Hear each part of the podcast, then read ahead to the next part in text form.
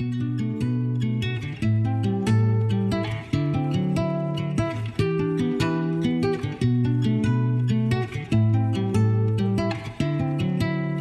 miss you. 嗨，各位同学，大家早上好，我是瑶瑶老师，欢迎来到今天这一期的英语口语每日养成。在今天这一期节目当中呢，我们来学习这样的一段英文台词，依旧呢是来自于《摩登家庭》的第三季第二集。What? None of you believed me, so I got proof. You should all be sucking it right now. What? None of you believed me, so I got proof. You should all be sucking it right now. 怎么了？没人相信我说的话，我只能自己找证据了。现在你们全去死吧，或者说现在你们全输了。What? None of you believed me, so I got proof. You should all be sucking it right now. What? None of you believed me, so I got proof. You should all be sucking it right now. 那么在今天这一段英文台词当中呢，我们需要注意的发音技巧比较多。首先呢，来看一下第二句的一开头，none of 这样的两个单词呢出现在一起，可以做一个连读。我们可以读成是 none of，none of，none of。再往后面看，believed me 这样的两个单词呢出现在一起，可以有一个不完全爆破的处理。我们呢可以读成是 believe me，believe me。好，继续来往后面看，got proof 这样的两个单词呢出现在一起，可以有一个非常典型的失去爆破的处理。我们呢可以读成是 got proof，got proof，got proof。而再来看一下最后一句话，should all 这样的两个单词呢出现在一起，可以连读。我们可以读成是 should all，should all，should all。而 sucking it 放在一起呢，可以有一个连读，你可以连读变成 sucking it，或者 sucking it 都可以。 那么再来看一下末尾的位置，right now 放在一起呢，可以有一个不完全爆破，我们呢可以读成是 right now，right now，right now。 Hi, Miss Lily. How's my big girl doing? Good. Can you tell me how old you are now? Three. Well, that's four. This is three. Okay, show me again. How old are you? Three. No, that many is four. This many is three. Don't argue, Lily. You'll never win. really, Phil? Okay. I, I was gonna wait until we got home for this, but now I think it's something everyone's gonna enjoy. Guys, everybody come on down to the TV room. I've got something really special to share. Okay, how's everybody on drinks? This is Alex's graduation. Again, just leave me the bottle. I'm good, Kim. Okay, everybody. Showtime.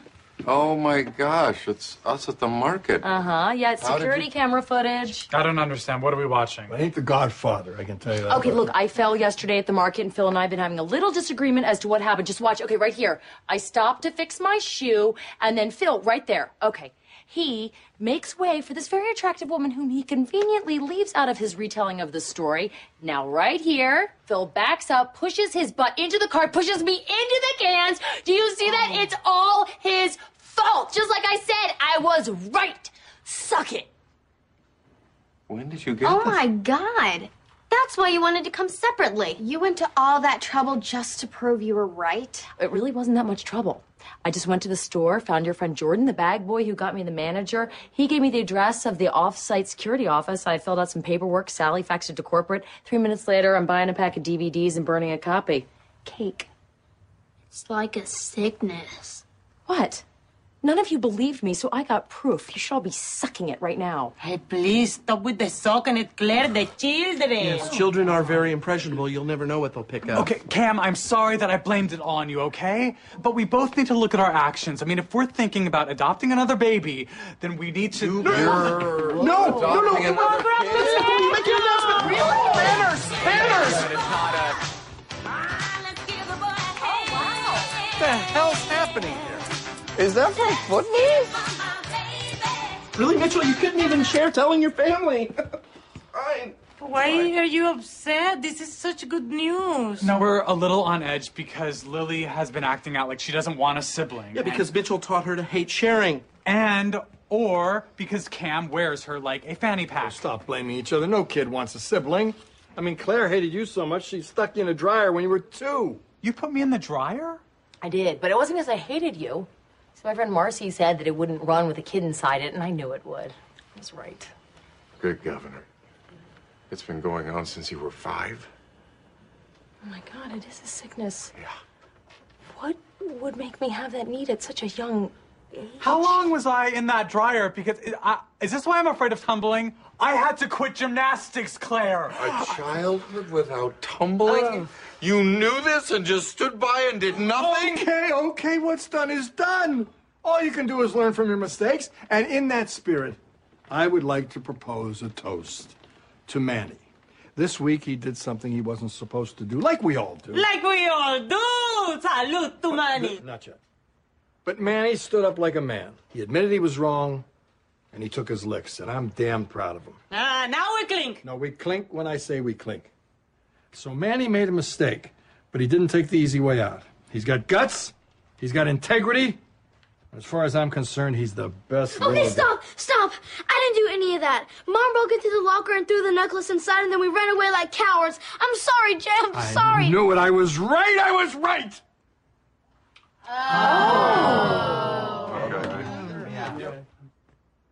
好，那么在今天节目当中呢，我们就来看一下这个 suck it，它是一个什么样的意思？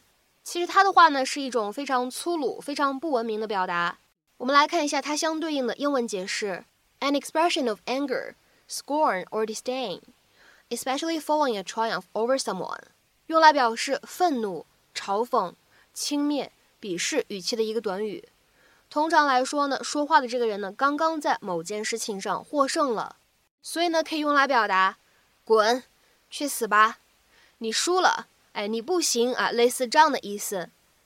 那么下面的话呢，我们来看一些不同的例子。第一个例子呢是一组对话，A 他说：“You never do any chores around the house. You just leave them for the rest of us.” B 回复说：“Oh, suck it. I don't have to listen to your crap.” 你在家里从来不做任何家务，你只会把那些活都留给我们做。